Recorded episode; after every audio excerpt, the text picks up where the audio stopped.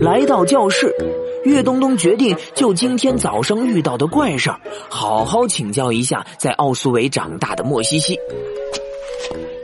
等啊等啊，直到临近上课时，他终于等到了叼着一根香蕉走进教室的莫西西。岳东东赶紧和他打招呼：“早啊，莫西西！早啊，岳东东！嗯，什么味道？”莫西西刚和岳东东打过招呼，却突然努了努鼻子，凑到岳东东身上闻了闻，然后一把捂住了鼻子。嗯岳东东，你的衣服好大一股霉味儿啊！岳东东摆了摆手，无奈的回答：“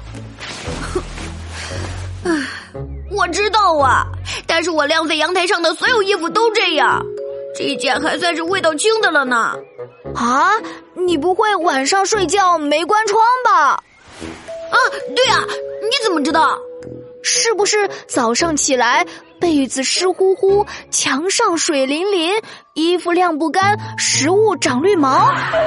对对对对，哇，全被你说中了。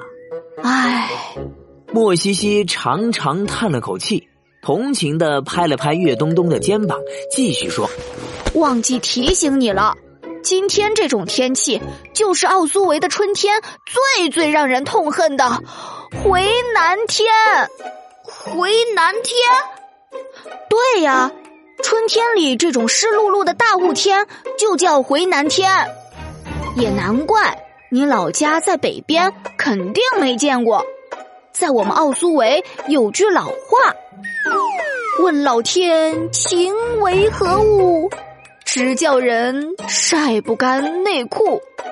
屋外全是大雾。”出门小心撞树，这不，我今天来的路上就看到好几个高年级学长踩着飞行滑板撞到了树上。